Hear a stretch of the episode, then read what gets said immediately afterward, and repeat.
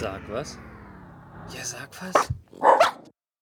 Hallo und herzlich willkommen zu einer neuen Ausgabe von Sag was Geek Talk, der Ausgabe Nummer 203. Hallo Matze. Hallo Peppi und auch herzlich willkommen von meiner Seite aus.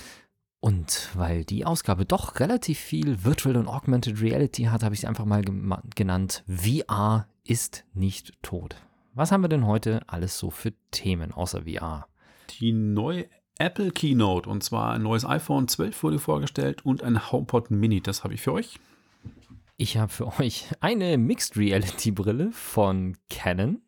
Ich habe ein Spiel, was ich in VR gerade spiele, Star Wars Squadrons auf PlayStation 4. Ich sag's ja. Nicht VR ist äh, Disney Plus. Da habe ich mal eine coole Neuigkeit für euch. Im Livestream haben wir den neuen Track von Cool Savage. Wir haben ein VR-Spiel, Sniper Elite VR. Den neuen Christopher Nolan-Film. Ich war seit der Corona-Krise zum ersten Mal im Kino im Tenet. VR-freie Kurznachrichten von OnePlus, dem 8T und der PlayStation 5. Und ich habe das Social Dilemma auf Netflix geguckt und war entsetzt über Social Media. So. Gehen wir in die Themen. Richtig. Apple. Ich habe mir zumindest mal die Zusammenfassungen angeschaut und ich bin gespannt über deine Meinung. Ähm, ich habe mir auch noch Zusammenfassungen angeschaut, weil ich zeitgleich ähm, im Kino war. Das musste alles zeitgleich passieren. Aber ähm, ja, es war im Vorfeld eigentlich alles bekannt, was äh, jetzt vorgezeigt wurde. Und zwar ein HomePod Mini und vier iPhone-Modelle. Und irgendwie sind die Keynotes von Apple, das hatten wir aber auch schon öfter, inzwischen so, dass man eigentlich im Vorfeld alles weiß. Also so richtige Überraschungen gibt es nicht mehr. Und mir haben ein paar Sachen gefehlt. Zum Beispiel gab es immer wieder Gerüchte über ähm, neue Beats Studio Kopfhörer, also Over-Ear Kopfhörer mit äh, tollen Noise Cancelling Technologie und sowas. Die wurden komischerweise nicht gezeigt. Mhm. Ähm, ja, aber solide neue iPhones und ähm, ja, so richtig äh, die Revolution gibt es, glaube ich, im Smartphone-Markt nicht mehr. Es ist, hat leider nicht die 120 Hertz-Displays, die ja die Konkurrenz inzwischen hat. Das ist auch so ein bisschen die Kritik, aber auch bekannt war im ähm, Vorfeld schon. Es gibt noch was anderes, was mir sehr fehlt. Ein USB-C-Anschluss wahrscheinlich. Richtig. Ja, den finde ich auch leider sehr schade, dass der fehlt. Aber, und jetzt kommt's, die neuen iPhones sind günstiger, weil es ist kein Ladegerät mehr dabei und auch keine Kopfhörer. Apple verkauft das mit Nachhaltigkeit. Stimmt irgendwie auch so ein bisschen, weil Ladegeräte für USB hat jeder, glaube ich, schon en masse zu Hause, entweder von alten Geräten oder hat sowieso ein Multi-Ladegerät. Dann braucht man das nicht mehr. Was mich dabei immer so nervt, ist, dass du bei diesen Ladegeräten nie so richtig weißt, was du bekommst. Also es ist im Regelfall steht auf der Rückseite von dem Ladegerät drauf, wie viel Ampere das hat. Und bei mir ist es eben auch so, ich habe meine quasi Ladeinfrastruktur zu Hause. Das heißt, ich habe ein Mehrfachladegerät, wo dann diverse Kabel drauf sind, von Micro über Mini, USB bis zu USB-C. Und wenn ich jetzt irgendwo mal so ein Powerbrick brauche, weil ich irgendwas äh, unabhängig davon laden will, dann krusche ich immer in eine Schublade, wo welche drin sind und du kannst davon ausgehen, dass ich immer den erwische, der irgendwie 0,5 Ampere hat. Und dann will ich irgendwie meinen Raspberry Pi mal kurz anstecken und dann habe ich irgendwie so, und dann stürzt der Raspberry Pi, startet alle zwei Minuten neu, wo ich mir denke so, ist jetzt das Ding kaputt? Und irgendwann checke ich es dann immer, ach nein, das ist wieder das scheiß Netzteil, ja. das nicht richtig funktioniert, weil es zu wenig Saft gibt. Und deswegen muss ich ganz ehrlich sagen, ich finde den Schritt gar nicht so schlimm. Die Apple-Ladegeräte sind echt gut. Also, wenn ich ein Apple-Ladegerät in die Finger bekomme, das hebe ich auf jeden Fall auf, weil die Dinger normalerweise echt einen Haufen Strom raushauen. Und sie halten lang. Ja, aber äh, ich finde es jetzt auch eben vertretbar. Ich finde es auch vertretbar. Ich will es auch gar nicht kritisieren. Ähm, Apple verkauft es mit Nachhaltigkeit. Ähm, natürlich sparen sie sich Geld. Sie geben allerdings auch die Ersparnis, indem die neuen iPhones günstiger sind, ein bisschen weiter. Ähm, und da, weil du gerade über USB-C gelacht hast, beziehungsweise gesagt hast, es hat keinen Anschluss, es gibt einen Lightning-Anschluss am iPhone und sie legen jetzt ein USB-C auf Lightning-Kabel bei. Da ist halt schon wieder so ein bisschen ein Schmarrn, weil sie sagen, wenn du ein altes iPhone hast, dann kannst du das Ladegerät benutzen. Das ist totaler Quatsch, weil die neuen alten iPhone-Geräte haben oder Ladegeräte haben USB-A auf ja. Lightning gehabt quasi. Und genau. wenn ich jetzt quasi ein USB-C auf Lightning bekomme, muss ich entweder ein iPad haben oder ein Ladegerät, das USB-C hat. Und von dem her, hm, naja, wurscht, ist für mich nicht kriegsentscheidend. Es gibt auf jeden Fall vier Modelle. Ein iPhone 12 Mini, ein iPhone 12 an sich, dann ein iPhone 12 Pro und ein iPhone 12 Pro Max wenn ich noch kurz zu den Ladegeräten, mein erstes iPad Pro, was ich hatte, das hatte auch noch den Lightning-Anschluss und das hatte auch ein USB-C auf Lightning-Kabel dabei, weil das Ladegerät auch auf ähm, USB-C schon war. Also beim iPad Pro. Beim iPad Pro, ja. Ja, genau. Aber, bei, den, neuen iPhones jetzt weiß ich nicht. Bei den, genau. Ja. Genau, das neue iPad ist ja auf USB-C. Genau, das hat Aber das- USB-C. Genau, und das erste war mit Lightning. Das erste Pro, 10,5 Zoll. Und da war auch ein USB-C auf Lightning-Kabel mit drin. Und ein, U ein wirklich ein Apple Das USB-C-Ladegerät. 10,5 Zoll war das. Ja, genau. Ja, genau. Aber Mai, ja. Naja, ähm, iPhone 12, sie haben alle ähm, super stylische XDR OLED-Displays, leider keine 120 Hertz, sondern nur 60 Hertz. Das würde dafür sorgen, dass man beim Surfen flüssigere Bilddarstellung hat. Macht es beim Lesen schon ganz gut, hat man zum Beispiel beim iPad Pro. Ähm, ansonsten sind die Displays schon auch von der Pixeldichte wieder verdammt krass, und zwar 462 dpi, glaube ich. Das ist schon sehr, sehr hoch, was die ähm, Pixeldichte betrifft. Wir starten bei günstigeren Preisen. Die sind schon eigentlich ganz fair und kommen dann aber schon in die Preisregionen teilweise von wieder die beliebten 1330 Euro. Das ist, da startet dann das 256 GB ähm, iPhone 12 Pro Max. Wirklich cool ist an der Geschichte, es ist das erste Telefon auf der Welt, das Dolby Vision HDR aufzeichnen kann. Das heißt, ihr könnt ähm, in der tollen Kamera Videos aufzeichnen mit einem erhöhten Farbraum und Kontrastumfang und das unterstützt nicht nur wie bei der Konkurrenz teilweise HDR10, was auch schon gut ist, aber halt eben Dolby Vision und das ist halt quasi der Nonplusultra-Standard, der eben auch im Kino und äh, bei allen Streaming-Diensten und den Filmstudios eingesetzt wird. Das Display ist nochmal heller, was ich jetzt persönlich echt cool finde, weil ich habe immer noch ein iPhone X. Da kriege ich gerade beim Drohnenfliegen immer mal wieder, wenn ich dann im prallen Sonnenlicht stehe und filme Schatten oder Bäume, dann kann ich nicht wirklich beurteilen von der Zeichnung her, wie sieht das Ganze dann wirklich aus. Also die Belichtung ist dann immer so schwierig, da muss ich mich dann auf meine Histogramme und so verlassen. Das finde ich jetzt ziemlich cool. Die maximale Helligkeit sind 1200 Nits.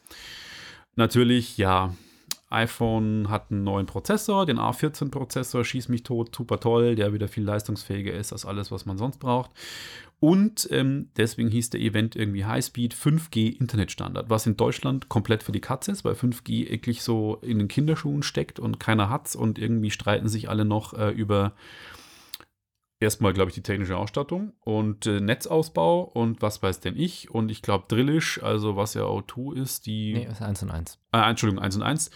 Die machen 4G immer noch, also kein 5G. Die dürfen jetzt ihr eigenes 5G-Netzwerk bauen, zusammen mit den anderen dreien, aber es ist, also der Ausbau hinkt ein bisschen hinterher, aber ich habe da gestern auch gerade ganz gute Argumente gehört, die das rechtfertigen mit dem 5G. Okay. Mir persönlich reicht 4G. Ich streame unterwegs kaum Videos und äh, fürs normale Surfen reicht mir das. Ähm, was ich tatsächlich sehr spannend finde, ist, äh, dass es jetzt einen MagSafe-Anschluss gibt. Den kennt man noch von den MacBook Pros von früher. Dann bleiben wir ganz kurz bei dem 5G, nur das, das, Ja. das ähm, weil zu dem MagSafe habe ich auch was. Ähm, das Argument mit dem 5G war, dass, ähm, ja, natürlich, und das kam von MKBHD, also einem amerikanischen YouTuber, der sagte auch, ja gut, 5G ist toll, aber hat halt noch keiner, weil selbst in den USA kriegst du 5G so gut wie nicht. Aber die iPhones sind halt die Telefone, die die längste Lebensdauer beim Kunden haben. Das heißt, diese, diese iPhone 12, die jetzt rauskommen, die sind auch in vier, fünf Jahren noch bei Kunden. Und du musst jetzt nicht entscheiden, nimmst du es mit oder ohne 5G, weil sie haben einfach alle 5G. Und ähm, wenn du in drei Jahren dann einen guten Empfang hast und du behältst das Telefon insgesamt fünf Jahre, dann kannst du halt nochmal zwei Jahre 5G voll nutzen. Ja, aber ich gebe dir recht, jetzt aktuell, also ich würde auch, ich würde ein Telefon, einen Telefonkauf jetzt gerade nicht abhängig machen davon, ob es 5G hat oder nicht, weil kriege Genau. ich halt erstmal nicht. Sehe ich genauso. Also für mich ist nicht kaufentscheidend, ist für mich noch wenig spannend. Der MagSafe-Anschluss, den finde ich jetzt auch so wenig spannend eigentlich. Ich meine, MagSafe kennt man von den MacBooks, das heißt, das wurde ja leider weggenommen von den neuen MacBook Pros. Leider, ja. Und ähm, das war quasi der Stromanschluss, der ähm, mit Magnet gehaftet hat. Das heißt, wenn man gestolpert ist, hat man nicht das komplette MacBook runtergerissen, sondern einfach ist es ganz sanft aus der Verankerung gerissen worden oder gelöst worden und somit war das Ladegerät einfach getrennt vom Mac und nicht der ganze Mac am Boden. Das war Genau. eigentlich ziemlich cool. War sehr toll, vor allem, weil das auch lange gehalten hat. Bei meinem ersten MacBook Pro mit äh, USB-C-Anschluss waren halt die USB-Buchsen halt einfach irgendwie schlecht gelötet und dementsprechend musste ich die irgendwann austauschen lassen. Die haben ja auch Zubehör gezeigt für das Bei der. MacBook Pro mit USB-C. Ja. Genau das gleiche Problem habe ich beim Arbeits-MacBook Pro auch. Dass ähm, die USB-C-Ladung manchmal geht, manchmal geht es nicht. Also bei mir war es so, dass gerade wenn ich Festplatten angesteckt hatte oder sowas, und ich habe das Notebook auf dem Schoß gehabt und die Festplatte lag daneben und ich habe mich irgendwie bewegt, dann ist die Festplatte getrennt worden. Ja. Das deutet darauf hin, dass die ähm, Anschlüsse nicht korrekt sind und die muss man austauschen lassen dann, ja. Und wenn du keine Garantie mehr hast, kostet es Geld. Ist eine Arbeitsregel. Die MagSafe-Zubehörgeschichten, das erste, was ich da gesehen habe, war eine Kreditkartenhülle. Ja. Und ich frage mich ganz im Ernst, ich würde niemals, ich habe schon extra darauf verzichtet, mir einen, Geldbeutel zu kaufen, der in irgendeiner Form irgendetwas mit Magnet schließt.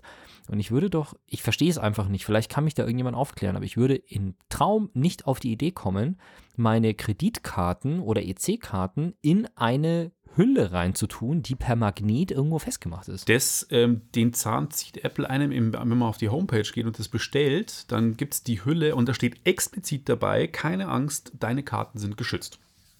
Ja, Vor okay. diesem Magnetproblem. Kann ich mir nicht vorstellen. Apple wird da nichts, wenn sie es explizit schon in den Shop schreiben, werden die wohl kein, die sind ja nicht doof.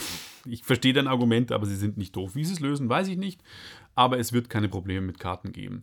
Allerdings, ob ich jetzt einen Kreditkartenhalter per MagSafe brauche, weiß ich nicht. Ein Ladegerät per MagSafe hinten, das ist so ein rundes, das dann quasi auf dem Apple-Logo auflegt und anscheinend relativ schnell wireless äh, äh, mit, mit dem MagSafe, Entschuldigung, äh, charged. Das finde ich schon wieder Das ist wireless. besser. Ja, Genau, das ist Induktionsladen und die schaffen wie es bei 15 der oder Apple Watch ist. Genau, 15 oder 25 Watt, glaube ich. Also Industriestandard.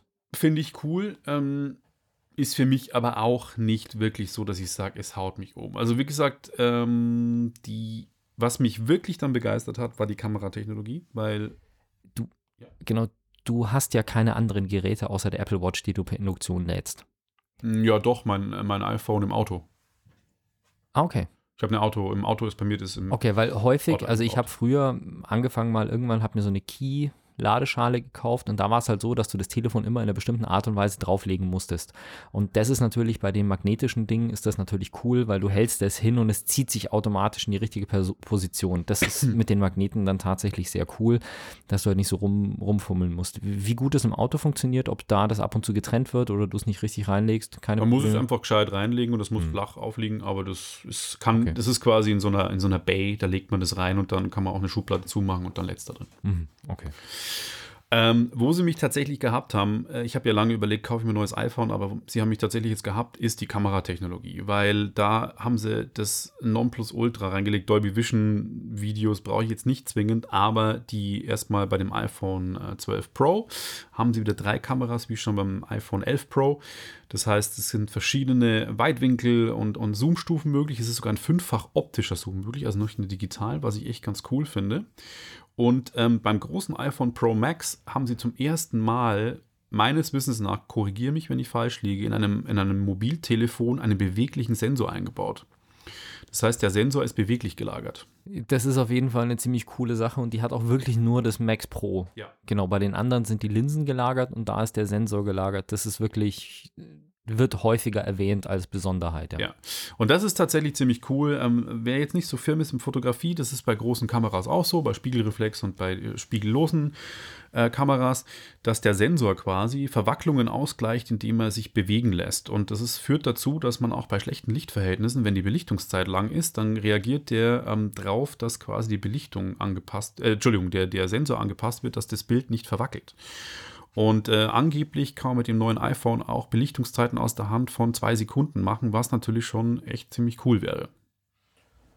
Das ist ordentlich, ja, Ja. auf jeden Fall. Und äh, dazu noch eben noch optisch gelagerte Kameramodule, die natürlich auch nochmal Verwacklungsschutz sind und einen Nachtmodus. Leider immer noch 12 Megapixel Auflösung. Das finde ich, verstehe versteh nicht, dass Apple seit Jahren, ich glaube seit, seit iPhone 4, ich glaube seit dem iPhone 4, ist die Auflösung 12 Megapixel von den Bildern. Ich verstehe ehrlich gesagt bei Apple mehrere Sachen nicht. Ich habe auch ähm, vor kurzem mir ein Video angeschaut, wo jemand tatsächlich auf einem iPad ähm, zum Beispiel virtuelle Maschinen laufen lässt, so mit wirklich Windows auf dem iPad ausführen und sowas. Also Ja. Das ist theoretisch alles möglich. Das Problem dabei ist nur, dass halt ein Windows 10 braucht halt mindestens 8 GB und selbst die iPad Pros, die haben halt nur 4 GB Arbeitsspeicher. Irgendwie, da kommen jetzt die- neueren oder sowas, haben 6 GB, aber ich hätte das, ich habe mich damit nie beschäftigt, habe mich aber total überrascht, dass die, Tele dass die iPads und die iPhones so wenig Arbeitsspeicher haben, weil mein Telefon hat Ja. 12 Gigabyte Arbeitsspeicher und ein iPhone gurkt halt irgendwo bei 4 oder 6 rum. Und selbst die iPads Pros haben halt extrem wenig Arbeitsspeicher. Aber das hatten wir, glaube ich, schon mal in einer ganz, in einer ganz frühen Sendung von Sag was, dass Apple es anscheinend irgendwie schafft, mit wenig Arbeitsspeicher trotzdem schnelle Telefone zu bauen und jetzt die neuen eben 6 GB RAM haben, also die Pro-Modelle, die iPhone Mhm. 12s. Ähm, ja, gut, ich lasse jetzt keine virtuellen Maschinen laufen, ich bin jetzt noch nie an eine Speichergrenze gekommen.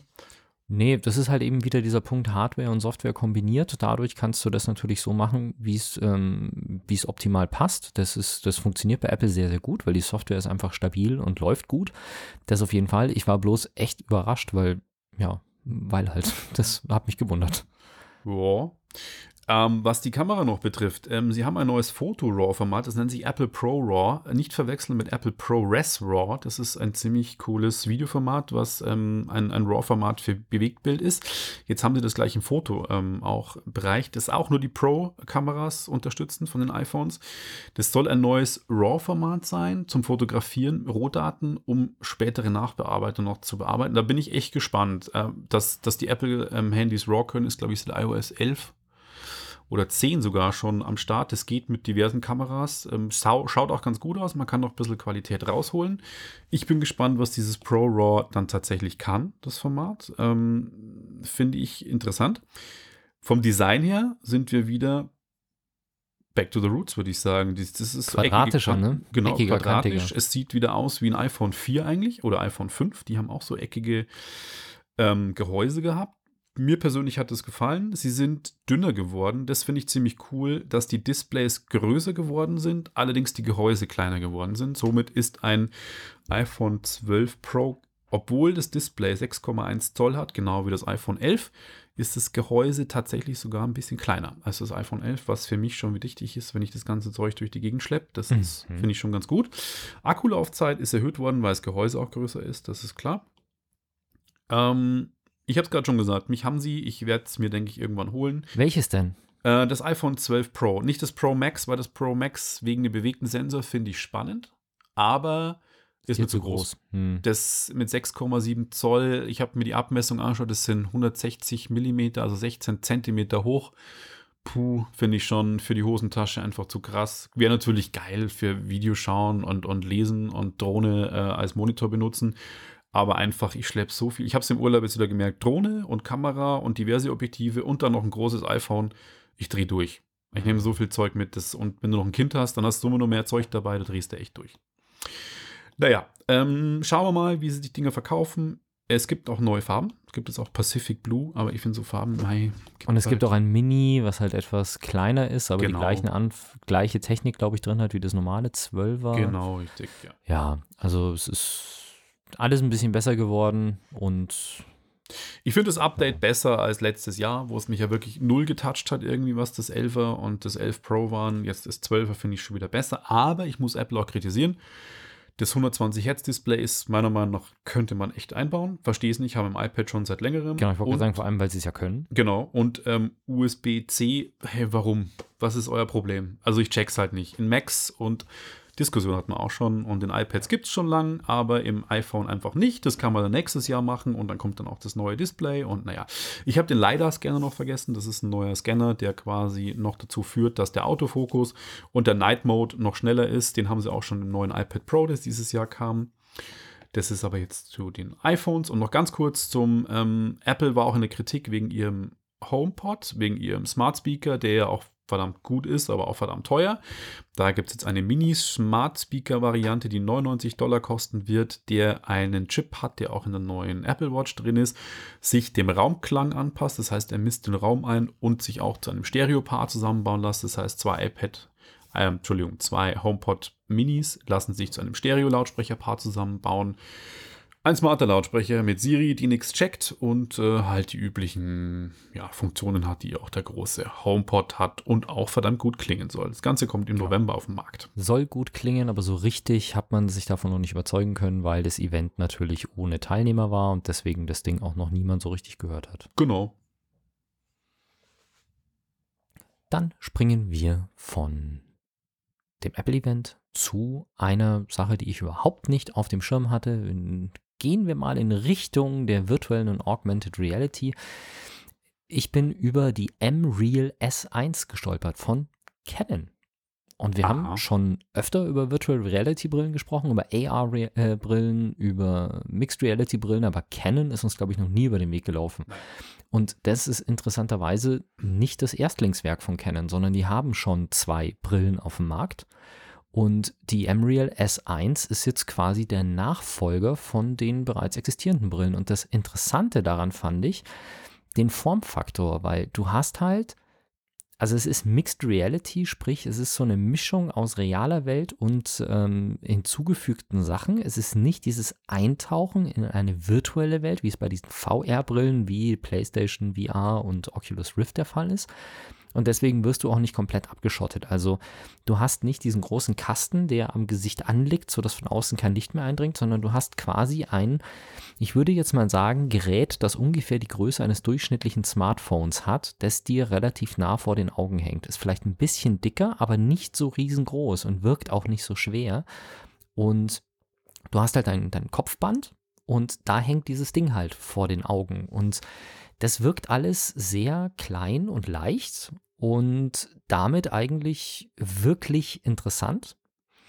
Hat allerdings auch noch so mal so ein bisschen Sachen, die mir nicht gefallen. Also man muss gleich dazu sagen, das System ist hauptsächlich ausgelegt für den kommerziellen Bereich im Sinne von Produktpräsentationen oder sowas. Also du kommst in den Showroom von Anbieter XY, da steht ein Auto und dann setzt du dir die Brille auf und kannst dann mit dem Auto irgendwelche Sachen machen. Kannst halt dann irgendwie auf die Motorhaube tippen und der zeigt dir an, wie viel PS oder was für ein Motor da drunter ist und äh, macht die Motorhaube transparent und solche Sachen. Sowas kannst du damit machen. Also ähm, ja, virtuelle Führungen und sowas. Ist also nicht ausgelegt für Spielen oder den Alltagsbetrieb. Es ist auch kabelgebunden, was sehr schade ist, weil die hat so einen kleinen Formfaktor, dass das natürlich besonders cool wäre, wenn wir da nicht noch an Kabel gebunden wären. Aber naja, ist halt so. Ja, was mich an der Nummer so ein bisschen verwundert hat, war, die anderen Brillen, die wir für so Augmented Reality kennen, die sind ja durchsichtig. Also die HoloLens, da hast du einen Gla Glasschirm vor den Augen und dieser Glasschirm, da wird dann was drauf produziert. Und das ist halt bei der M-Real nicht so. Bei der M-Real hast du wirklich komplett ein Display und auf der anderen Seite sind vier Kameras. Das sind zwei Kameras, die für die Einordnung im Raum zuständig sind und zwei Kameras, die für den sogenannten View-Through da sind. Das heißt, du guckst auf einen Bildschirm, der dir die Realität zeigt wirklich. Also du siehst ein Videobild von dem, was vor dir ist. Und das kann ich mir vorstellen, dass ein ziemlicher Brainfuck ist. Okay. Ja, also das, man müsste es sehen, wie gesagt, es ist jetzt nicht so, dass das die Brille ist, die Spieler jetzt haben sollten oder dass es die Brille ist, die Leute haben sollten, die modern sind und besonders cool mit äh, AR arbeiten wollen oder so, sondern es ist wirklich auf Produktpräsentationen und solchen Sachen gemünzt. Aber ich finde das trotzdem, ich weiß nicht, wie sehr ich mich an dieses View-Through ähm, gewöhnen könnte. Ich finde es ganz cool, wenn du jetzt zum Beispiel ich weiß nicht, ob die das hat, ich glaube nicht, aber wenn du jetzt so eine Oculus Quest oder sowas aufhast und du hast eine Brille, die kabellos ist und ähm, du benutzt die, wenn du dann einen Knopf hast, mit der du View, äh, View-Through anschalten kannst. Sprich, du sitzt auf dem du sitzt auf dem Sofa, guckst dir da das Video an oder du spielst irgendein Spiel und es ruft jemand nach dir. Dann machst du einfach kurz auf Pause, drückst auf, oder musst du nicht mal, weil du drückst auf den View-Through-Knopf und du siehst einfach das Kamerabild und kannst dich quasi sehen, welche Person da steht und kannst dich mit der Person unterhalten, ohne dass du die Brille abnehmen musst. Sowas ist ähm, ganz praktisch für den Nutzer, für die andere Person. Das ist völlig für den Arsch, weil dann steht auf einmal jemand mit einer VR-Brille vor dir, dessen Augen du nicht siehst und unterhält sich mit dir. Das habe ich schon gemerkt mit äh, Kopfhörern, die Talk-Through hatten. Also Bluetooth-Kopfhörer und dann unterhältst du dich mit jemandem und drückst einfach auf den Knopf und kriegst per Mikrofon das, was, was der sagt. Da schauen dich die Leute auch schon komisch an, dass du die Kopfhörer nicht abnimmst. Insofern, mh, weiß ich nicht. Also, ob ich das so ein Ding im Alltag nutzen wollen würde, keine Ahnung, jetzt bezogen auf die Brille. Aber schlicht und ergreifend, es gibt noch andere Anbieter außer denen, die wir kennen. Also HTC, Oculus, Sony und äh, Microsoft. Und ähm, den ganzen Startups, die wir so immer mal wieder kurz sehen, die dann wieder verschwinden, sondern auch große etablierte Hersteller, also Canon jetzt nicht als VR-Hersteller, sondern als Kamerahersteller, aber eine große Firma, die man einfach kennt, deren Produkte man kennt und die sind jetzt da auf einmal in dem Bereich auch tätig und das unter unserem Radar schon länger. Okay, spannend. Also wirklich spannend, dass du das ausgegraben hast. Ich habe davon noch nie was gehört. Und damit gehen wir zu einem VR-Spiel, das du auf welcher Konsole gespielt hast? PlayStation 4? PlayStation 4. Genau. Ähm, Star Wars Squadrons äh, kam, wurde angekündigt im Juni diesen Jahres, war dann irgendwie plötzlich da und bei, bei vielen Spielen ist es so, die werden ein Jahr vorher angekündigt, dann sieht man immer wieder Trailer, Marketingkampagne läuft fünf Monate vorher an und dann geht's ab, aber bei dem Spiel, es kam, wurde im Juni angekündigt äh, und dann kam es tatsächlich im Oktober schon raus, Anfang Oktober und äh, Star Wars Spiel, ich bin schon Star Wars Fan, aber halt auch immer skeptisch. Aber das hat mich positiv überrascht, weil ich hatte damals kein PC, aber da waren diese Weltraumshooter wie TIE Fighter und X-Wing, die waren so die, die Nonplusultra-Weltraumflugsimulationen, die auch technisch damals ziemlich geil waren. Ich glaube, da habe ich auch ein paar gespielt, ja. Das war die waren schon echt beliebt. Also ich hatte Kumpels, die hatten so PCs, da brauchte man schon auch echt äh, hochgezüchtete 486er und Pentium 1 damals mit ja. schon dedizierten Grafikkarten, die hatten dann so Gora-Shading und so Zeug. Also da haben die TIE Fighter, die wurden dann so schön rund schattiert und so. Das war noch Zeiten, bevor es 4K und was weiß ich alles gab. Und ähm, Star Wars Squadrons ist quasi ein Spiel, das in die Kerbe von TIE Fighter und X-Wing im Rheinsteig von Lucasfilm damals. Ähm, entwickelt hat es aber diesmal nicht äh, Lucasfilm, sondern ähm, ja, ich muss spicken. Und zwar Motive Studios. Electronic Arts ist der Publisher. Die haben die Star Wars Lizenz. Und sie haben es gut hinbekommen, muss ich sagen. Das Ganze kommt auf PC, Xbox und PlayStation 4 raus. Ich habe, wie schon gesagt, die PlayStation 4-Version gespielt, weil ich es in VR spielen wollte. Man kann es am PC und auf der PlayStation VR spielen. Xbox hat ja keine VR-Unterstützung. Und äh, ziemlich geil, muss ich sagen, weil ähm, echt mal in einem Virtual Reality Cockpit eines X-Wing, TIE Fighter oder TIE Interceptor zu sitzen, ist einfach geil. Das ist wirklich Glaube ich sofort. Weil äh, so, das ist so ein Kindheitstraum, wenn man sich die Sequenz anschaut, wie Luke Skywalker auf den Todesstern zufliegt und dann in den Graben fliegt. Dann denkt man sich, ach, ich würde auch gerne mal in so einem X-Wing sitzen. Diese Sequenz kommt natürlich nicht vor, weil die, das, die Story vom Spiel spielt nach äh, die Rückkehr der Jedi-Ritter, nach der Zerstörung des zweiten Todessterns. Da ist dann schon alles vorbei. Aber ähm, man spielt beide Seiten. Man spielt das Imperium und spielt die Rebellen bzw. die Republik und äh, wechselt dann quasi immer die Rollen und erlebt dann die Geschichte aus beiden Blickwinkeln. Es geht um einen Überläufer, der vom Imperium überläuft äh, zu den Rebellen. Mehr kann ich dazu jetzt nicht sagen. Und äh, dann kann man da quasi die Geschichte erleben und man fliegt dann durch Asteroidenfelder, man fliegt durch so Wolkenstadt wie ähm, Nebelfelder, durch verschiedene Nebel und durch ein Raumschiff ähm, durch einen Raumschiff, wie sagt man, Friedhof, wo quasi kaputte Raumschiffe sind. Mhm. Und das kommt halt verdammt geil. Man sitzt halt also wirklich in diesem Cockpit drin und man guckt sich um äh, und schaut nach hinten und dann sieht man seinen Druiden hinten sitzen, wenn man X-Wing hat und man sieht links dann die Kanonen. Wenn man dann feuert, dann sieht man, wie die Kanonen abgefeuert werden und das ist schon echt richtig geil. Also es ist wirklich richtig geil. Muss ich vielleicht auch mal reinschauen, ja? Solltest du. Also es ist wirklich echt lohnenswert. Ich habe übrigens das Gefühl, dass dieses Überlaufen vom Imperium zu, ähm, zu den Rebellen öfter vorkommt, seit die aufgehört haben, ihre Soldaten zu klonen, sondern Kinder klauen. Das stimmt. Ja, das stimmt. Das ist ein zentrales Thema in den Episoden 7, 8 und 9. Vielleicht sollte man das dem Imperium mal stecken. Die sollten lieber klonen anstatt äh, Kinder. Ja, die ersten waren doch geklont. Wie? Die ganzen Stormtrooper. Ja, die Klonkrieger, ja. Genau. Bis Episode 6 sind alles quasi Ja, ja. Wer ist der? Django Fett. Boba. Nee, der Vater von Boba. Ach so, Der wurde geklont. stimmt. Der Sohn ist ja dann der, der Rache führt. Ja, das stimmt. Sieht man ja in Episode 2. Die waren irgendwie zuverlässiger. Ja. Sollte man vielleicht mal mitgeben. Naja, ähm, schade ist an der Geschichte, dass es nicht konsequent VR durchgezogen ist. Also das Spiel schon, aber zum Beispiel die Zwischensequenzen, die als Video gerendert sind, die werden dann quasi auf die Brille projiziert. Das ist wie in so einem Kino. Da hat man dann quasi eine Leinwand vor sich und sieht die dann in 2D. Ah, okay. Aber die Sequenzen in den Hangars oder die Besprechungssequenzen, die sind alle in VR komplett. Das heißt, man unterhält sich dann mit den Charakteren, die stehen vor einem und dann kann man die quasi anquatschen und dann erzählen die einem irgendwie Hintergrundgeschichten zur Geschichte oder was denn gerade im Galaktischen Krieg los ist. Das Mission Briefing auch. Das sieht cool aus. Man kann dann auch im Hangar sein X-Wing oder sein TIE Fighter, A-Wing, es gibt Y-Wings, es gibt verschiedene Raumschiffe. Die kann man sich dann auch aus verschiedenen Perspektiven angucken. Ähm, man kann auch vor Starten manchmal ähm, die Bewaffnung ändern. Man kann also Waffen ändern, man kann Raketen ändern, Minen ändern, man kann den Rumpf ändern, der dann vielleicht schneller ist, ähm, dafür weniger aushält, wendiger ist. Also man kann das Schiff irgendwie anpassen, aber man kann auch eine Standardkonfiguration fliegen. In manchen Missionen kann man auch ein verschiedenes Raumschiff wählen. Das heißt, man hat die Auswahl aus drei verschiedenen Raumschiffen. Und ich muss echt sagen, es ist echt ein cooles Spiel. Ähm, das heißt, in den Tests, ich bin jetzt, wie lange ich gespielt? Sechs, sechs, sieben Stunden oder so. Lang wird es nicht mehr dauern. Es ist halt, die Singleplayer-Kampagne ist wie eine Art Tutorial. Man bekommt also quasi die Steuerung erklärt, man bekommt die Waffen erklärt, die Raumschiffe erklärt, aber trotzdem ist eine Story dabei.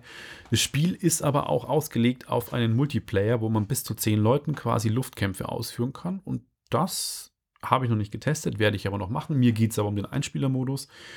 Motion Sickness, wo ich ja anfällig bin, ist nicht so dramatisch. Das kriegen sie inzwischen in den Griff. Das hatten wir schon bei Iron Man. Ähm, nur kritisch wird es bei mir, wenn ich in ein Raumschiff reinfliege und dann die Wände nahe sind und es bewegt sich alles sehr schnell.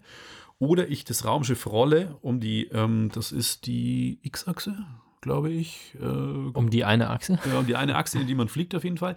Wenn ich rolle, dann wird es mal ein bisschen schummrig, aber ansonsten, durch das, dass alles relativ groß ist, die Raumschiffe weit weg sind und man kann sich auch gut orientieren. Es wird alles immer gezeigt, wo sind die Gegner, die kann man anvisieren. Ja, und dann kann man da schöne Weltraumkämpfe machen und geiles Spiel, auf jeden Fall VR muss man gespielt haben. Okay, die entscheidenden Fragen. Ähm, Lack ändern und andere Felgen fürs Fahrwerk? Äh, es gibt keine Felgen und ähm, Lack ändern kann man nicht. Okay. Was man kann aber seinen Charakter am Anfang äh, einstellen, wie, wie man aussehen möchte. Okay, und was kostet der Spaß? Ähm, ist günstig, hat eigentlich 39,99 gekostet, ist aber inzwischen schon bei Amazon für 32,99 zu haben. Okay. Wir haben in letzter Zeit das ein oder andere Mal über Disney Plus geschimpft. Zuletzt bei der Situation mit Mulan. Jetzt ist es aber auch so, dass wir natürlich der Fairness halber, wenn Disney Plus eine coole Sache macht, auch darüber sprechen, dass sie coole Sachen machen. Und das ist diesmal passiert. Disney Plus hat wohl in anderen Ländern schon eine Funktion, die in Deutschland auch kommen soll und die nennt sich Group Watch. Und das ist eine Sache, die würde ich mir immer im Flugzeug wünschen. Die ist aber für, für VOD eigentlich auch ganz cool. Was heißt Group Watch? Vielleicht das Beispiel im Flugzeug. Ihr sitzt mit äh, der Liebsten, dem Liebsten im Flugzeug und wollt euch zusammen einen Film angucken. Leute wie ich haben dann in ihrem Rucksack generell einen Audiosplitter mit dabei, einen kleinen Adapter, mit dem ich den Ton äh, teilen kann auf zwei Kopfhörer. Das ist schon mal gelöst. Das Problem ist jetzt, wie kriegen wir beide Filme gleichzeitig zum Laufen, sodass jeder auf dem Bildschirm vor sich gucken kann. Und ich war schon teilweise, ich glaube, es war bei, bei Emirates, da gibt es tatsächlich im Board-Entertainment-System die Option, das gleiche gucken wie der Nachbar. Also wenn du siehst, dass der Nachbar irgendwas Cooles hat, dann kannst du sagen, ich will das auch gucken. Das Problem ist aber, dass er das nicht synchronisiert, sondern du musst wirklich selber auf Play drücken und startest dann von vorne, während der andere schon länger geguckt hat. Das ist sinnvoll, wenn du einfach nur neben jemandem sitzt, aber ich habe und siehst, oh, der hat was Cooles, das gucke ich mir auch an und du kennst die Person nicht. Aber wenn du zu zweit im Flugzeug sitzt und willst einen Film gucken, ist das echt eine logistische Herausforderung, dass der gleichzeitig läuft und du nicht schon drei Sekunden vorher im Augenwinkel siehst, was passiert, weil der andere vor dir ist oder immer noch das, was du schon gesehen hast, im Augenwinkel auch nochmal siehst. Ist, ähm, ja, wie soll ich sagen, blöd. Und wenn wir jetzt zu VOD gehen, dann ist es halt einfach so, dass man sagt, okay, es gibt ja tatsächlich die Situation, dass man mit anderen Leuten gleichzeitig Filme und Serien gucken will, aber nicht an einem Ort sein kann, weil man Freunde in anderen Städten hat oder sonst irgendwas und dann oder Corona sagt, halt. Oder Corona und sagt, hey, wollen wir uns das zusammen anschauen? Und dann hast du eventuell irgendwie bist am Telefon, hast halt irgendwie auf dem einen Ohr hast du deine Freunde und kannst dich lustig machen über das, was da gerade passiert. Also zum Beispiel, ich muss mir jetzt vorstellen, es wäre bestimmt total lustig mit irgendwelchen Leuten einfach sowas wie Tiger King oder sowas äh, zu gucken und sich dann nebenbei drüber lustig zu machen. Und wir haben es ja auch schon so gemacht, dass wir uns einen Livestream von der, von der PlayStation-Präsentation angeschaut haben und nebenbei per Group Chat oder per Group Call irgendwie darüber gesprochen haben, was da passiert. Und das ist an sich schon ganz lustig, aber das funktioniert halt auch nicht so richtig, weil es müssen sich halt beide einloggen und dann beide gleichzeitig Play drücken und dann hoffen, dass die Videos gleich schnell puffern, sodass beide gleichzeitig loslaufen. Und dann musst du halt, wenn du Pause machen willst, irgendwie in den, in den Call schreien, Pause in 3, 2, 1, jetzt. Und dann müssen alle Pause drücken. Das ist halt irgendwie unkomfortabel. Und bei Disney Plus gibt es jetzt natürlich für Abonnenten, also das ist nichts mit Einladen und äh, gratis gucken, aber Abonnenten können sich quasi zusammenschließen und können dann eben ein Group Watch machen und dann läuft halt der Film bei, ich glaube, bis zu acht Personen gleichzeitig. Und zwar synchron. Und das ist dann auch so, dass wenn einer jetzt irgendwie ganz dringend aufs Klo muss, dann drückt der auf Pause und es pausiert bei allen acht. Der kann aber schon dann auch so gutes Ziemlich trollen, äh, ja. Äh, Watching-Bombing machen und das gesagt, ah, ich mache jetzt genau aufs Klo, äh, ich mache Pause, Pause ja. die ganze Zeit. Aber es hat halt irgendwie den Vorteil, dass nicht eben der andere ist drei Sekunden vor dir, es kommt irgendeine spannende Szene oder irgendein Schockermoment oder sowas und dann fangen die ersten schon an zu schreien, bevor du überhaupt erschreckt worden bist. Also Finde ich eine total coole Funktion. Kann ich mir vorstellen, dass das logistisch auch ein bisschen schwierig ist mit den Codes von, äh, der Timecodes und so weiter, dass halt bei allen gleichzeitig pausiert, ohne große Laufzeiten und sowas, dass es wirklich überall synchron ist. Aber ist cool.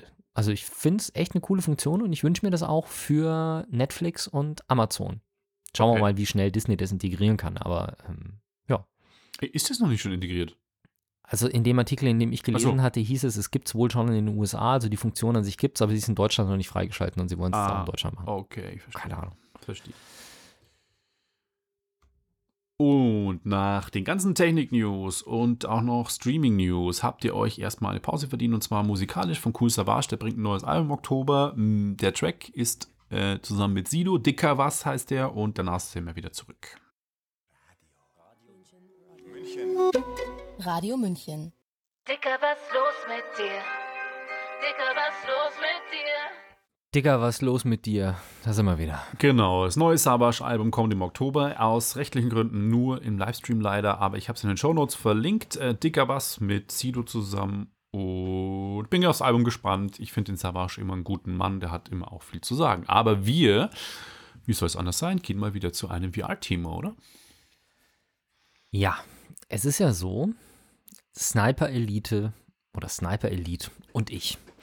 Ich habe immer mal wieder Trailer gesehen und Werbung für Sniper Elite und habe mir das angeschaut und habe mir gedacht, das muss ernstes trashige Spiel sein.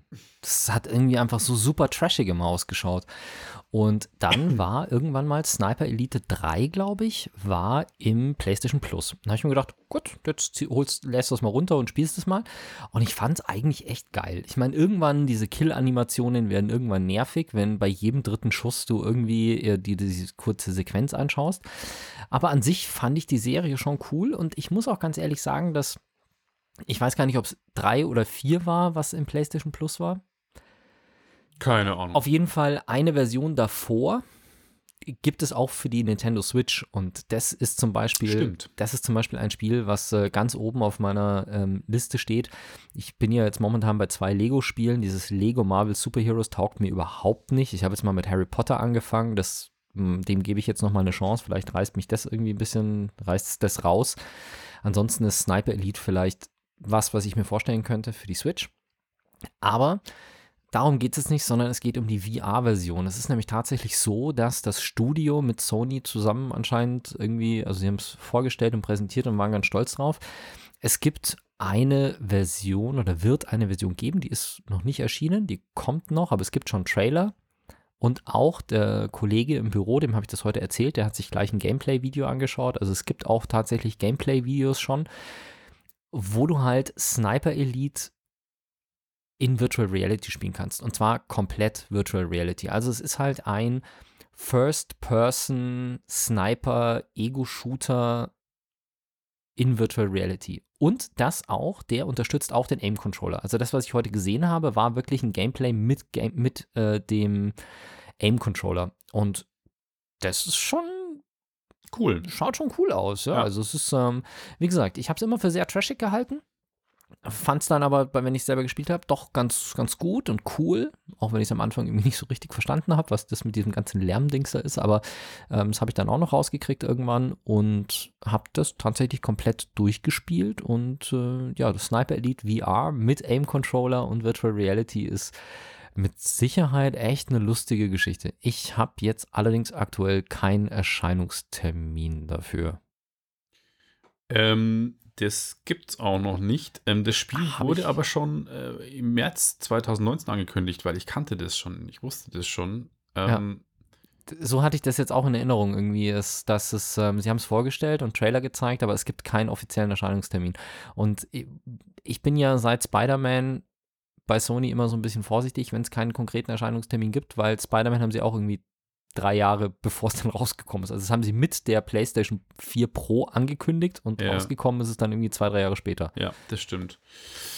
Schade, weil ich, ich äh, gebe dir recht. Also ich glaube, äh, ich würde das auch spielen. Ähm, aber schauen wir mal, wann es rauskommt, ob es dann auch noch wirklich Bock macht. Weil was ich auch noch vorhin bei Squadrons äh, vergessen habe zu erwähnen, ist, ich habe wieder VR geil gefunden. Die Immersion ist einfach geil, aber die Auflösung, die Auflösung der Brille ist einfach kacke.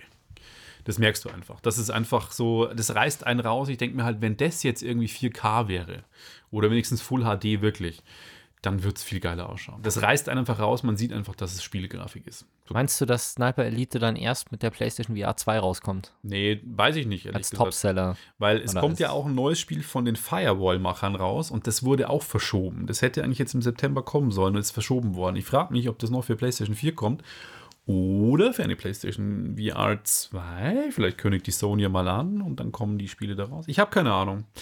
Weiß ich nicht. Sniper Elite ist halt schon jetzt eineinhalb Jahre angekündigt und naja, schauen wir mal. Es wird ja schon gemunkelt, dass die PlayStation 5 Pro äh, Ende 2022 dann auf den Markt kommt, also schneller als bei der PlayStation 4 Pro. Die hatte, glaube ich, drei Jahre nach PlayStation 4 Einführung, dass die jetzt schon nach zwei Jahren kommen wird. Vielleicht schieben sie dann 2021 eine PlayStation VR 2 nach und mal schauen. Aber ich habe noch keine Gerüchte, noch kein gar nichts gesehen von der VR 2. Ja, ich auch nicht. Gut. Ich war mal wieder im Kino. Nach der Corona-Krise, die ja alle Kinos erstmal hat dicht machen lassen, ähm, war es mal wieder echt erfrischend, in einem großen, ähm, ja, in einem großen Kinosaal zu sitzen und einen geilen Film zu gucken. Und es gibt ja auch nicht mehr viel. Also ich verstehe die Studios, dass sie jetzt auch Kinos oder Filme? Filme. In Kinos wird es auch bald nicht mehr viele geben, wenn es so weitergeht. Also ich muss auch sagen, ich habe mich nie unwohl gefühlt. Das war im Dolby-Kino äh, Kino im Malteser. Die Plätze, wenn man reserviert, die sind so, dass man wirklich, also in der Reihe vor mir und in der Reihe hinter mir saß niemand. Und ansonsten in meiner Reihe saßen noch zwei Pärchen, aber die waren jeweils zwei Plätze dazwischen. Also ich habe mich nie unwohl gefühlt, alle Masken getragen, es war überhaupt nicht voll. Blöd für den Besitzer des Kinos, weil er einfach nicht so viel Umsatz macht. Und fürs Popcorn. Wieso? Wie kannst du mit Maske Popcorn essen? Ja, die Maske nimmst du ja ab, wenn du sitzt. Du musst sie nur beim Ach so, du Umlaufen okay. tragen, ja. Aber der Vorteil für dich als Kinozuschauer ist natürlich, dass keiner vor dir sitzt. Ich meine, das, du hast das Problem weniger als ich, weil du größer bist als ich, aber du hast halt nicht irgendwie so einen Riesen Ja. vor dir sitzen, der dir halt das, äh, den, wo du die ganze Zeit Kopf im Bild hast. Das stimmt. Das Ah. ist definitiv cool. Cool.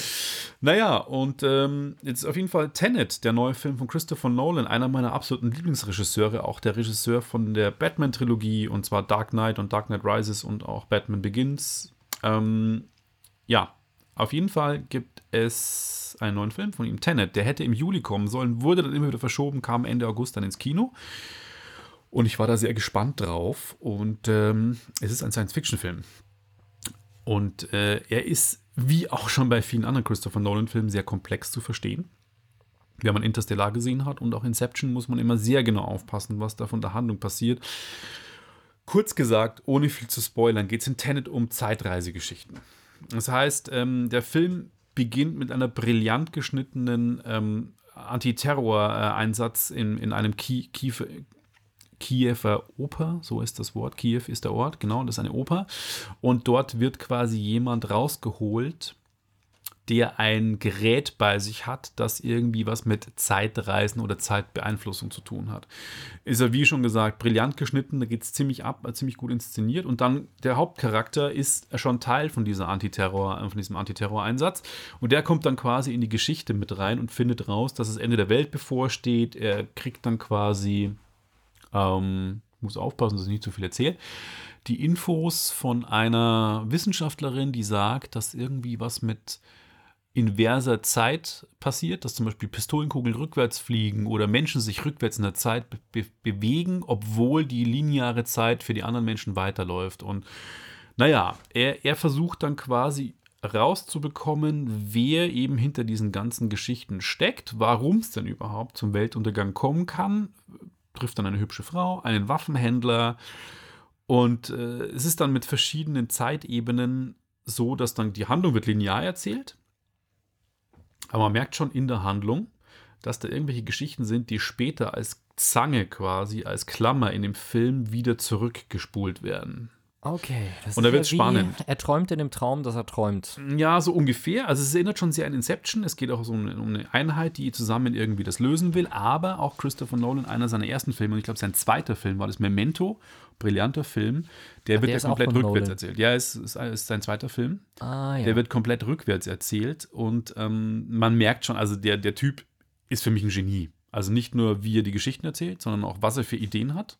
Mhm. Ähm, er ist berechtigt äh, so hoch gehypt und auch handwerklich hat das wahnsinnig drauf. Also wie das gefilmt, geschnitten, die Musik, es ist alles perfekt gemacht. Aber ich muss auch sagen, Tenet ist nicht so geil wie Inception. Inception ist für mich einer der geilsten Filme, die jemals gedreht worden sind, weil Darsteller super geil, Effekte geil, Idee super, ähm, Durchführung super, er, er regt zum Nachdenken an. Tenet regt auch zum Nachdenken an, aber ist halt einfach nicht mehr so brillant, aber da ist die Messlatte halt so hoch. Also wenn man sagt, Tenet ist nicht ein so guter Film wie die anderen, ist es immer noch ein guter Film. Ja, also muss man sagen. Memento habe ich bis heute noch nicht verstanden.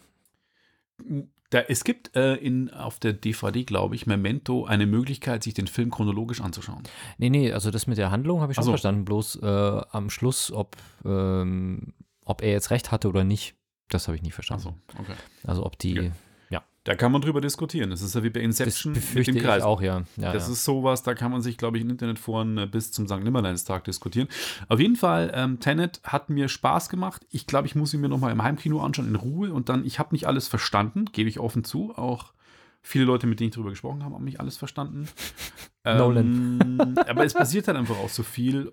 Und man muss auf die vielen kleinen Details halt achten. Und ich glaube, wenn man den öfter anschaut, dann fällt einem noch vieles auf, wo man denkt, boah, krass. Und das als Regisseur auch die und auch als Kameramann oder Cutter diese ganzen Sequenzen, die rückwärts laufen, dass man, wie man das im Storyboard, wie man das sich durchdenken muss. Ich habe da höchsten Respekt dafür, was man da für eine Vorstellungskraft haben muss, das wirklich rüberzukriegen. Ja. Auf jeden Fall sehenswert und mal wieder cool im Kino gewesen zu sein.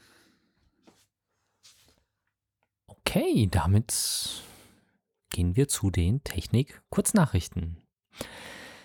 Ich habe so gestern ein bisschen mal rumgeguckt und da waren auf einmal so viele Telefone. Also lustigerweise, ich habe gestern Abend noch, äh, gestern war Prime Day noch und habe gestern gesehen, dass das OnePlus 8 deutlich günstiger war, als es bei OnePlus ist. Also für 799 in der größten Version, was bei OnePlus irgendwie 999 kostet, bei Amazon normal 870. Also zumindest mal 70, 80 Euro, die man sich spart. Und äh, dann am Abend habe ich nochmal irgendwie auf YouTube so ein bisschen rumgeschaut und habe auf einmal die Vorstellung vom OnePlus 8T gesehen, weil diese Woche ist anscheinend, dass die iPhones sind rausgekommen. Ja. OnePlus hat sein 8T vorgestellt und später habe ich dann auch noch ähm, das Google Pixel 5 gesehen. Stimmt. Also es sind irgendwie drei große Telefonbrands. Aber das Pixel 5 gab es ja vorher schon. Das konnte man schon vorher vorbestellen. Da gab es ja vorher Ist das schon. so? Aber gab es da schon Details oder sowas dazu? Weil ich habe die ersten Reviews kamen halt echt irgendwie jetzt vor kurzem erst Äh, raus. Details, glaube ich, gab es schon. Es war noch nicht raus. Aber Mhm. was es kann, war schon vorher bekannt. Die Okay. Reviews sind jetzt raus. Es gibt auf jeden Fall momentan relativ viele Telefone und was interessant ist an der Geschichte ist, dass sich gefühlt alle Hersteller eher so in Richtung Mittelfeld auch wieder orientieren. Ja. Also Apple bringt, glaube ich, das erste Mal tatsächlich ein Telefon raus, also das, das iPhone 12 Mini ist ja wirklich ein Telefon, was neu ist, aber dann doch wieder auf den kleineren Sektor zielt. Also für die Leute, die nicht das Maximum von allem brauchen und dafür ein bisschen weniger Geld ausgeben wollen. Das OnePlus 8T geht auch so in die Richtung. Das OnePlus 8T ist verhältnismäßig günstig. Es ist nicht so günstig wie das ähm, OnePlus Nord. Aber es ist jetzt auch nicht so mächtig, was die Features angeht. Also es fehlen tatsächlich Features gegenüber dem OnePlus 8 Pro, was also das Pro-Modell des Vorgängers ist. Und es gibt kein 8T Pro. Und das Google Pixel ist auch, Pixel 5 geht auch in die Richtung, dass es nicht mehr, also das Pixel 4 gab es ja auch für Startpreise von über 1000 Euro und die wollten hier High-End, Super und Flagship und alles. Und Google geht anscheinend auch ein bisschen zurück. Also bringt Ja. auch so gute Mittelklasse. Halt nicht mal mit dem neuesten Snapdragon. Das hat nicht den 865, sondern den 765 oder sowas. Also nicht den, nicht den höchstmöglichen Prozessor und alles. Also das scheint so zu sein, dass die nicht mehr alle in die High-Performance-Ecke gehen, sondern auch mehr den mittleren Markt irgendwie angehen, der wieder für so zwischen 600 und 800 Euro Telefone kauft und nicht nur noch über 1000 Euro. Macht ja auch Sinn. Ich meine, gerade die Weltwirtschaft steht nicht so gut danach Corona, dass die Leute jetzt nicht, vielleicht nicht so viel ausgeben. Ja, und vielleicht ist es auch mal angekommen, dass die Smartphones halt, wie du hast es ja vorher selber gesagt, wir haben ein neues Smartphone, aber es war keine Revolution. Also es gibt seit Jahren keine Revolution mehr, es wird alles immer ein bisschen besser und dafür wird es aber ordentlich teurer. Also während wir bei den ersten iPhones und Smartphones immer so bei 500, 600 Euro bei den teuren waren, sind jetzt 1300, 1500 Euro echt leicht machbar bei Telefonen und das ist einfach was, was will man sich halt auch nicht alles Jahr oder alle zwei Jahre neu kaufen. Nö. Aber das OnePlus 8 macht ein paar Abstriche. Also es kann ein bisschen weniger tatsächlich als das OnePlus 8 Pro. Das 8T kann weniger als das 8 Pro. Ja, genau, so ist richtig. Aber die haben eine Sache, die haben sie nicht erfunden, sondern die Schwestermarke Oppo, ist es, glaube ich, hat das auch schon. Und zwar, die haben jetzt ein bisschen dickeren, das 8T hat einen bisschen größeren Akku als das 8er, der aber rasant schnell laden kann. Ah ja. Und zwar wirklich mit 65 Watt. Und das machen die, indem dieses Telefon hat nicht einen Akku, einen großen, sondern das Telefon hat zwei kleine Akkus. Und zwei kleine Akkus bedeutet, du kannst doppelt so viel Strom reinschicken. Und damit, OnePlus lädt ja sowieso schon echt schnell. Und damit sind sie halt noch schneller. Also ähm, ich war gestern mal durch die ganzen Videos von MKBHD ges äh, gesurft. Eben. Also ich habe mir alles drei iPhone, OnePlus, T, äh, OnePlus 8T und äh, Pixel bei ihm angeschaut. Und der hat, glaube ich, Tests gemacht und er hat gesagt, ähm, fünf Minuten am Powerladegerät und das, der Akku war von 10 auf 35 Prozent hoch. Also in fünf Krass. Minuten 25 Prozent geladen und nach 10 Minuten war er, glaube ich, bei um die 70 Prozent oder sowas. Also das ist schon eine Ansage. Das ist krass, aber ich frage mich bei sowas immer, macht das den Akku nicht kaputt? Naja, du lädst halt, also ja, natürlich, also, aber der Punkt ist, du lädst halt nicht einen Akku brutal schnell, sondern du lädst halt zwei Akkus parallel relativ schnell. Achso. Und das ist zum Beispiel auch, also ich, ich habe mich mit Strom und Akkus halt jetzt einfach durch das ganze Thema Wohnmobil auseinandergesetzt und da ist es halt auch so, wenn du zwei Batterien parallel schaltest, kannst du damit halt ähm, viel mehr machen. Also wenn du jetzt, sagen wir mal, du hast 100 Ampere-Stunden Strom als, als Messgröße und du möchtest da jetzt irgendwie sehr viel Strom rausziehen, dann kommst du irgendwann an die Grenze, was die Batterie erreichend, was die Batterie verträgt, wie viel Strom du da rausnehmen kannst. Und was du lösen, was du machen kannst, ist, wenn du anstatt einmal 100 Ampere-Stunden zwei Batterien mit jeweils 50 Ampere-Stunden nimmst, hast du die gleiche Menge Ja. an Strom verfügbar, Ja. kannst aber doppelt so viel rausziehen, weil du aus jeder nur die Hälfte des Stroms ziehst. Ja. Und so kannst du halt dementsprechend auch schneller laden, weil du beide mit ihrer eigenen maximalen Geschwindigkeit laden kannst. Und deswegen, also die OnePlus-Handys sind generell ja schon länger mit dem Warp Charge und Dash Charge und sowas relativ flott, also mit 20, 30 Watt oder die du laden kannst, oder sogar 40 Watt, glaube ich, in dem neuesten. Und ja, also bei mir ist es echt so, mein Handy, wenn ich abends noch ein bisschen dran spiele, dann hat das halt, dann schalte ich es in den Energiesparmodus und morgens hat es dann vielleicht noch 30, 35 Prozent. Und während ich dann so auf dem Sofa sitze und auf dem iPad ein bisschen lese, stecke ich das morgens an den Strom und ich gehe normalerweise dann mit 90 bis oder 95 bis 100 Prozent Strom aus dem Haus, weil das halt vormittags einfach eine halbe Stunde dranhängt oder so. Und dann ist das eigentlich im Regelfall voll. Also das ist schon, schon ganz cool und ich habe mein Telefon jetzt, glaube ich, auch schon über ein Jahr und der Akku hält immer noch genauso lang wie vorher. Also ist jetzt nicht so, dass ich da eine übermäßige Alterung merken würde. Frage ist, wie das in zwei, drei Jahren ist, aber ich stecke es auch nicht mehr über Nacht an, sondern nur noch morgens, steckst eine halbe oder dreiviertel Stunde dran, weil es einfach besser für die Lithium-Akkus ist, angeblich, als wenn du sie permanent laden lässt. Schlägst du zu? Nein, tatsächlich nicht. Ich war gestern kurz davor, das OnePlus Plus 8 Pro zu bestellen, weil es einfach günstiger war. Aber dann habe ich mir gedacht, nein, warum sollst du jetzt einfach nur, weil es 200 Euro billiger ist, 900 Euro für ein Handy ausgeben? Also, oder 800. Also bloß weil ich mir anstatt, weil ich nicht 1000 ausgeben muss, einfach mal so spontan, weil es ein Angebot ist, für ein 800 ein Telefon zu kaufen, war mir jetzt auch irgendwie zu viel, weil immer noch mein Telefon einfach völlig okay ist und ich keinerlei Mängel an meinem Telefon habe, wo ich sage, das nervt mich. Es ist schnell, es, der Akku hält lang und es funktioniert. Und ich glaube, ich kriege sogar Android 11 noch. Also insofern nicht mal das wäre ein Grund. Die zweiten Technik-News sind wirklich ganz kurze Technik-Nerd-Zeugs. Die PlayStation 5 setzt wohl nicht mehr, also es gab jetzt die ersten, wie nennt man es, Teardown von einer PlayStation 5, wo sie die zerlegt haben und es hieß, es wurde beschrieben als die PS5 ist quasi ein großer Kühlkörper, der eine Platine mit drin hat, die dann auch Spiele ermöglicht. Und da ist es unterdessen so, wer schon mal einen Computer gebastelt hat, der weiß, es gibt einen Chip, der wird heiß und auf den Chip kommt ein Kühlkörper. Und normalerweise ist dieser Kühlkörper mit so einer Wärmeleitpaste drauf und da nutzt die PS5 jetzt Flüssigmetall. Wie der Terminator. Ja, genau. Das T1000. ist auch das erste, wenn ich Flüssigmetall höre, ich denke an den T2000 oder T1000. T1000, oder? 2000. Äh, 1000, glaube ich. Genau, T1000. Ich denke an den T1000. Es ist, es ist einfach so. Es lässt sich nicht ändern. Aber das merkt der Nutzer halt nicht. Das Einzige, was cool ist daran, was Hoffnung macht, ist, wenn die so fette Kühlung haben und wenn die sich so viel Gedanken über die Kühlung machen, dann muss das Ding vielleicht nicht mehr permanent wie ein Flugzeug klingen, wenn es im Wohnzimmer sitzt. Ich habe euch da in den Shownotes einen Artikel verlinkt, der das nochmal beschreibt. Und das Coole ist in diesem Artikel unten dran, da hängt auch einen, ein, ein Technikvergleich. Also da siehst du mal so, ähm, wie viele Teraflops wer hat. Und da sieht man dann zum Beispiel mal auch wirklich den, das ist ein Artikel von Golem. Und da sieht man dann zum Beispiel auch den coolen Vergleich. Das ist halt so eine, so eine PS4 hat halt 1,84 Teraflops. Eine PS4 Pro hat schon 4,2 Teraflops, also schon mehr als das Doppelte.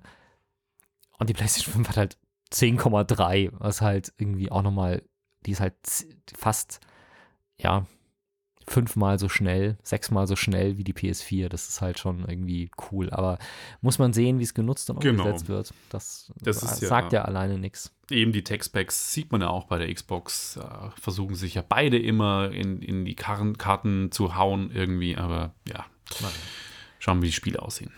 Wir werden sehen. Du hast einen Film angeguckt, den ich auch schon irgendwie auf dem Schirm habe, aber noch nicht gesehen habe. Das soziale Dilemma. Genau, eine Doku auf Netflix, also seit 9. September auf Netflix und es geht um, wie der Name sagt, die sozialen Medien und äh, zeigt so ein bisschen auf, wie die Methoden sind und was die Auswirkungen der sozialen Medien sind. Und das ist eigentlich ziemlich spannend. Es wird ein bisschen erzählt aufgrund von einem fiktiven Teil. Die Geschichte eines Teenagers wird erzählt, der eine Sucht hat für soziale Medien. Da wird dann quasi immer das Familienabendessen gezeigt und wie halt irgendwie seine Freundin stalkt oder seine Ex-Freundin stalkt, dass die einen neuen Freund hat und seine Auswirkungen irgendwie auch. Und das Ganze wird dann gezeigt.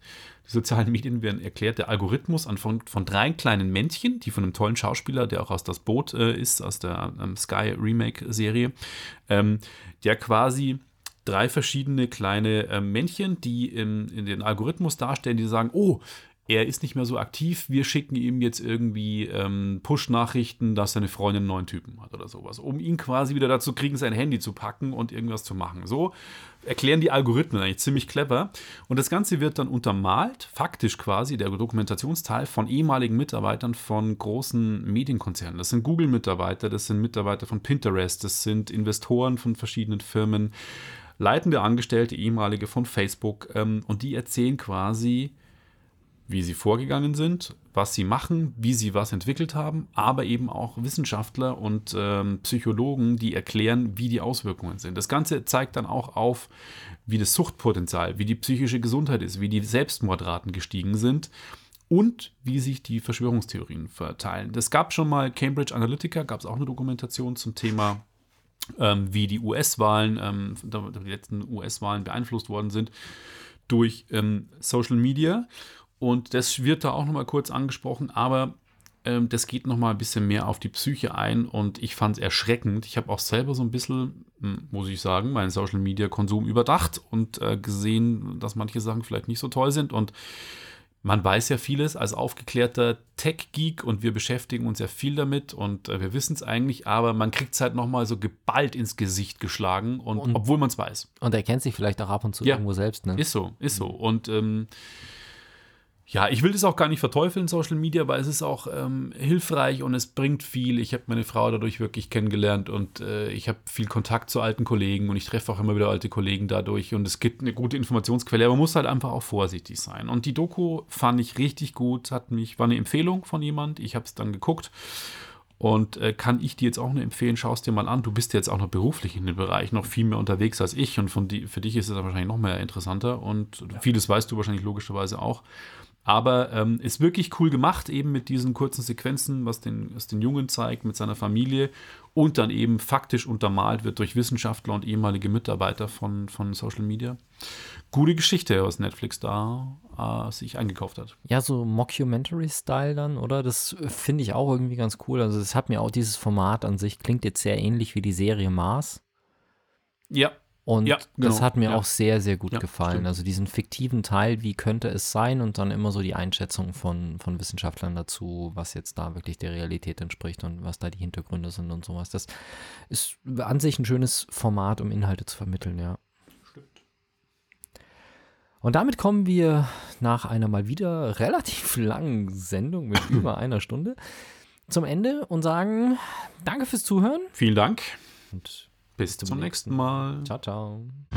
Wenn euch das nun gefallen hat, dann liked uns auf facebook.com slash sagwaspodcast und abonniert uns auf iTunes oder im Podcatcher eures Vertrauens. Alle Infos zur Show, den Themen und alle Folgen gibt es auch auf www.sag-was.com. Fragen, Anregungen und Feedback nehmen wir gerne über Facebook oder als Kommentar auf der Website entgegen. Und wenn ihr gerade Zeit habt, dann bewertet uns doch bei der Podcast-Plattform, auf der ihr uns gefunden habt.